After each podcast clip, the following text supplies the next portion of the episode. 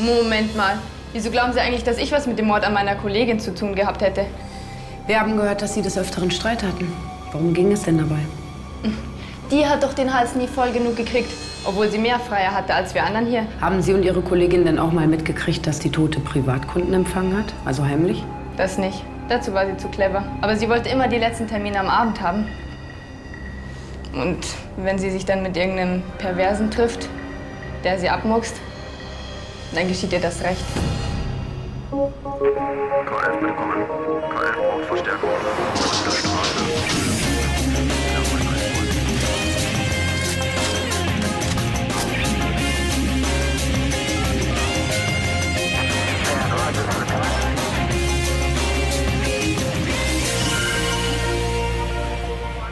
Leichenfund in einem Gewerbegebiet. Ein Bewohner des Studentenwohnheims hier gleich um die Ecke hat die Tote gefunden. Wann? Vor circa 30 Minuten wollte hier unerlaubt seinen Fernseher entsorgen und hat dabei die Leiche im Container gefunden. Tja, und sie den direkt rausgezerrt. Er behauptet, er sei sich nicht sicher gewesen, ob sie wirklich tot ist und hat erst danach die Polizei informiert. Hallo, Doc. Und steht die Identität der Frau fest? Ja, nicht wirklich. Vielleicht häusliche Gewalt? Aber mit der goldenen Farbe, das ist wirklich merkwürdig.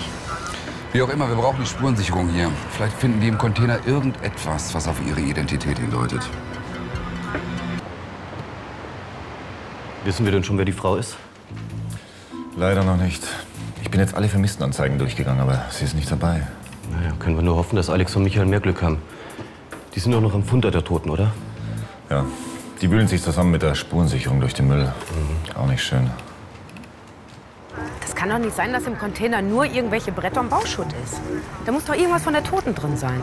Ich glaube nicht, dass wir da noch was finden. Aber wo sind ihre Klamotten? Eine Handtasche, irgendwas. Ich glaube, dass derjenige, der sie hier abgelegt hat, genau das wollte. Nämlich, dass wir nichts von ihr finden.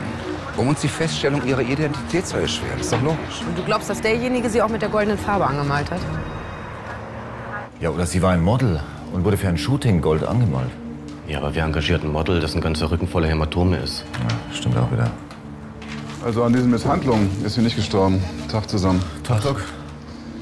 Sie ist höchstwahrscheinlich erstickt. Und zwar letzte Nacht zwischen 0.30 Uhr und 1 Uhr. Unfall oder Fremdverschulden? Schwer zu sagen. Also ich habe keine Würgemale oder ähnliches entdecken können. Sie hatte allerdings staubartige Partikel in der Lunge. Die sind aber noch im Labor zur Untersuchung. Gibt es denn Hinweise auf ein Sexualdelikt? Nein, aber ich habe was anderes für euch. Die Frau hatte Brustimplantate. Was ja heutzutage nichts Besonderes ist. Ja, bei ihr war das Besondere, sie wurden ihr über den Bauchnabel eingesetzt. Komisch. Geht sowas überhaupt? Ja, aber das wird hauptsächlich nur in den Staaten gemacht. Bei uns operieren nur wenige Ärzte so. Ja, dann ist die Chance doch relativ groß, dass wir den Arzt ausfindig machen, der sie operiert hat. Ja, also hier in der Stadt gibt es eigentlich nur einen Schönheitschirurg, der diese Methode anwendet. Sie kennen die Tote also, richtig? Das ist eine Patientin von mir. Sie war letztes Jahr bei mir in der Klinik. Ich habe ihr Köpfchengröße C implantiert. Können Sie sich noch an Ihren Namen erinnern? Ja, Laura oder Lara. Lara Sander, genau, so hieß sie, Lara Sander. Wissen Sie, was sie beruflich gemacht hat? Oh, keine Ahnung. Sie ist über eine Stammkundin von mir gekommen, die dann auch alles bezahlt hat. Dann hat sie sich ja praktisch von einer anderen Frau die Brüste sponsern lassen. Warum? Das weiß ich auch nicht, aber die Stammkundin empfiehlt mir öfter mal Damen. Betreibt sie denn eine Agentur? Das weiß ich nicht. Das Einzige, was ich sagen kann, ist, dass die Frauen, die sie mir vorbeischickt, immer ausgesprochen attraktiv sind.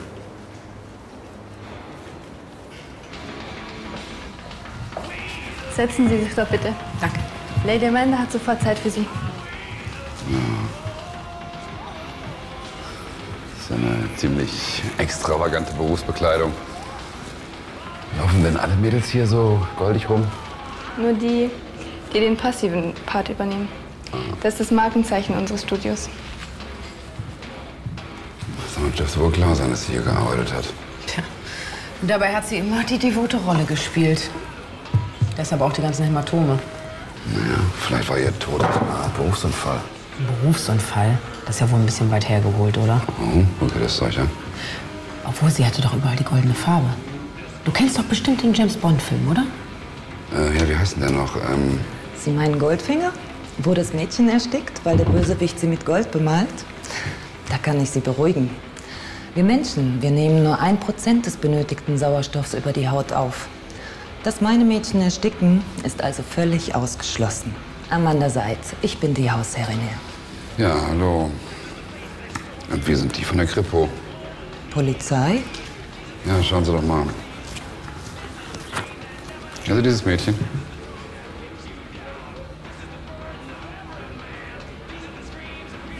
Als Anwältin hatte Lara keine Stelle gefunden. Sie musste deswegen etwas anderes machen. Sie hat sich auf eine Annonce hin bei mir gemeldet. Ihre Familie hat davon aber nichts gewusst. Ja, für den Job war sie wohl ein bisschen überqualifiziert bei Ihnen, ja. Hm? Das wird Sie wundern. Unter den Mädchen sind promovierte Ärztinnen. Je schlauer eine ist, desto besser beherrscht sie ihren Job.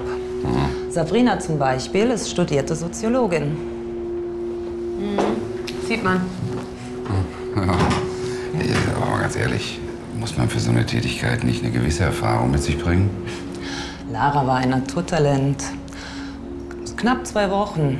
Da hatte sie ihren festen Kundenstamm. Es ist ein Jammer, dass sie ihre Begabung nicht mehr nutzen kann. Naja, das hört sich nicht so an, als wenn Sie besonders trauern, ne? Ach, ich habe gelernt zu unterscheiden zwischen dem, was ich fühle und dem, was ich zeige.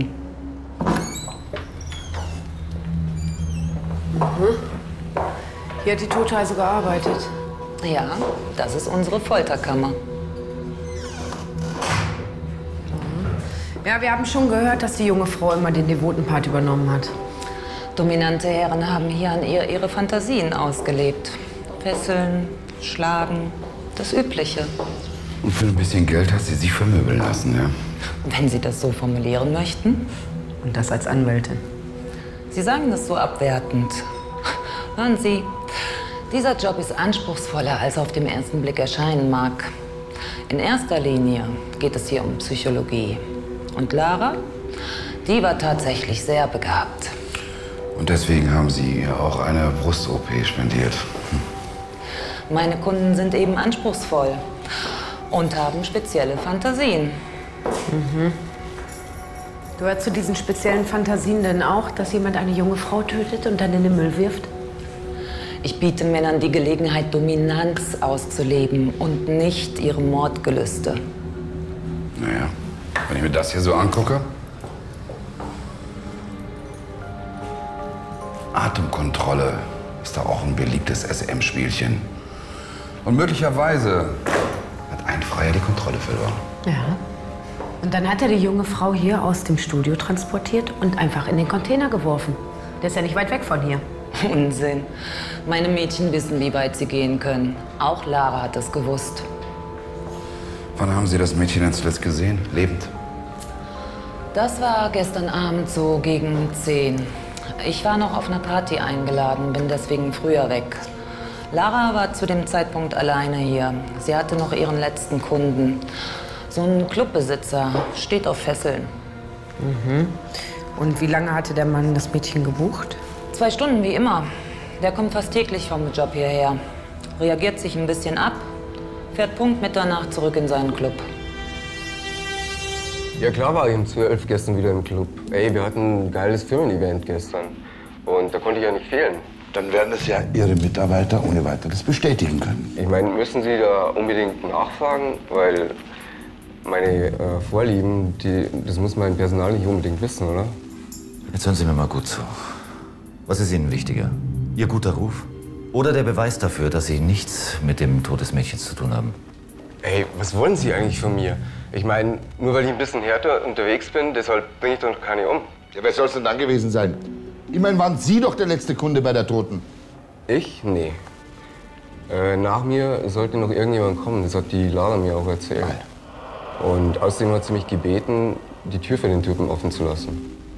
Also wenn irgendjemand die Kleine umgebracht hat, dann äh, war das wohl der Typ. Also kann ich jetzt nach Hause gehen? Meine Kollegen nehmen gerade zusammen mit der Spurensicherung den SM-Laden auseinander.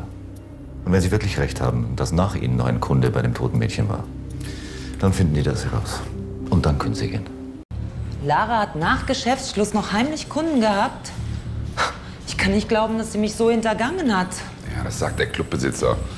Das muss nicht stimmen, das kann auch eine Schutzbehauptung sein. Ich glaube eigentlich nicht, dass der gelogen hat. Übrigens, wir gehen mittlerweile davon aus, dass das Mädchen hier gestorben ist, hier im Club. Und anschließend hat man sie in den Container gebracht. Was macht sie da so sicher? Wir haben in der Garderobe ihre Wohnungsschlüssel, ihr Handy und die Handtasche gefunden. Die Sachen hätte sie niemals hier gelassen. Michael, schon mal. Das sind Puderrückstände. Sagen Sie mal, benutzen Sie Puder, damit die Bodypaintings der Mädels besser halten? Nein. Wie kommen Sie drauf? Naja, der Rechtsmediziner hat in der Lunge, in der Lunge der Toten auch Puderreste gefunden. Ja, möglicherweise ist sie unter so einem Ding erstickt, unter dem vielleicht. Ich habe keine Ahnung. Aber ich hätte auch nie gedacht, dass Lara mich so hintergehen würde. Dabei hat sie wirklich genug bei mir verdient. Lara hat doch den Hals nie voll genug gekriegt. Obwohl sie mehr Kunden hatte als wir anderen. Mhm. Haben Sie und Ihre Kollegin denn auch mal mitgekriegt, dass die Tote Privatkunden empfangen hat, also heimlich? Das nicht. Dazu war sie zu clever. Aber sie wollte immer die letzten Termine am Abend haben. Da macht man sich natürlich schon so seine Gedanken. Okay. Entschuldigung. Ja, Gerrit? Hey, Alex, ich muss dir den Clubchef gehen lassen. Seine Angestellten haben bestätigt, dass er zur Tatzeit im Laden war. Und wisst ihr mittlerweile, wer der letzte Kunde der Frau war? Nein, leider nicht. Aber das Labor hat die Untersuchung abgeschlossen. Bei dem Mädchen wurden doch Rückstände eines Puders festgestellt. Es handelt sich um ein Antitranspirant. Es wird eingesetzt bei übermäßigen krankhaften Schwitzen. Der Fachausdruck, warte mal einen Moment, ist Hyperhidrosis.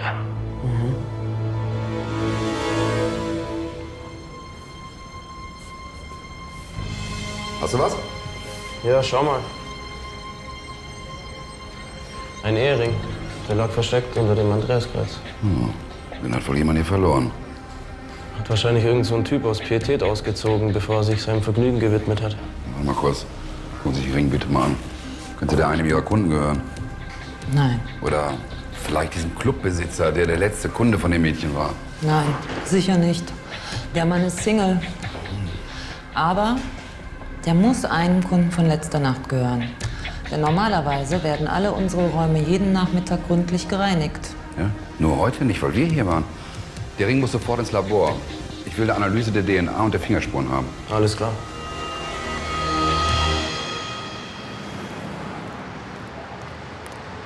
Ich weiß gar nicht, was Sie von mir wollen. Ich kenne dieses Mädchen gar nicht. Gero, ich bin nicht nur deine Frau, sondern auch deine Anwältin. Und du antwortest erst, wenn ich dir das okay gegeben habe, ja? Das müssen die mir doch glauben. Ich würde Ihnen auch gerne glauben, Herr Bartling. Aber dummerweise haben wir diesen Ring im Arbeitszimmer der Toten gefunden. Und da sind Initialen eingraviert. G für Sie, Gero. Und V für Ihre Gattin, Vanessa. Außerdem konnten wir Fingerspuren sicherstellen. Und Sie wissen ganz genau, dass Sie in unserem System sind.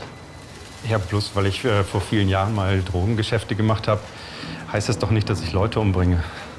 Herr Bartling, wie kommt der Ring an den Tatort? Das weiß ich nicht. Ja. Ich habe ihn verloren. Das ist schon zwei Wochen her. Und wo haben Sie ihn verloren? Im Flugzeug war das. Auf der Toilette. Da habe ich ihn abgezogen beim Händewaschen. Und, und dann habe ich ihn wohl liegen lassen. Sie wollen mir jetzt weismachen, dass Sie Ihren Ring auf einer Flugzeugtoilette vergessen haben. Und irgendein anderer Passagier hat ihn dann in das SM-Studio getragen. Solange Sie uns nicht das Gegenteil beweisen, ja. Meine Herren, falls dieser Ring Ihr einziger Beweis dafür ist, dass mein Mann in diesem Etablissement gewesen sein soll, ist das einfach lächerlich und begründet noch lange keinen Tatverdacht. Wir sind hier nicht vor Gericht, ja? Herr Bartling, wo waren Sie vorletzte Nacht zwischen 0.30 Uhr und 1 Uhr? Obwohl, ich rate dir überhaupt nichts mehr zu sagen. Das musst du auch gar nicht. Aber das kann ich doch ruhig. Ja? Ich war zu Hause. Die ganze Nacht mit dir. Mein Mann hat recht. Wir haben bis spät in die Nacht zusammen Scrabble gespielt. Da hören Sie es, ja. Können wir jetzt gehen? Also, wie gesagt, ich kenne die Tote nicht. Und ich bin auch noch nicht in diesem komischen Studio gewesen. Auf Wiedersehen.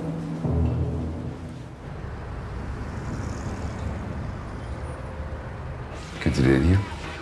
Klar, kenne ich Gero Bartling. Der hat seit drei Monaten Hausverbot hier. Hat eine Menge Geld dafür hingeblättert, dass er hier einmal in, in der Woche den Brutalo spielen darf. Bei seiner resoluten Gattin hatte der ja keine Schnitte. Nur leider war er ein zu großes Sicherheitsrisiko. Inwiefern? Der Mann leidet an Epilepsie. Hätte ich das gleich gewusst, den hätte ich nicht auf meine Mädchen losgelassen. Aber wir mussten ja erst den Gau erleben. Was meinen Sie damit? Es war vor ein paar Monaten. Schrecklich. Sabrina und er haben ein Atemkontrollspiel gemacht. Da ist der Mann plötzlich umgekippt. Das war echt Horror. Ich lag da gefesselt am Boden mit einer Latexmaske auf. Und der Typ, der wälzt sich sabbernd am Boden rum. Wäre Frau Salz nicht pünktlich reingekommen, ich wäre ich wär bestimmt erstickt. Ja, vielleicht ist unserem Opfer das Gleiche passiert. Es ist möglich, dass sie sich nach Feierabend mit dem Mann getroffen hat. Ich weiß es nicht. Wenn, tut's mir leid. Dann ist sie selber schuld.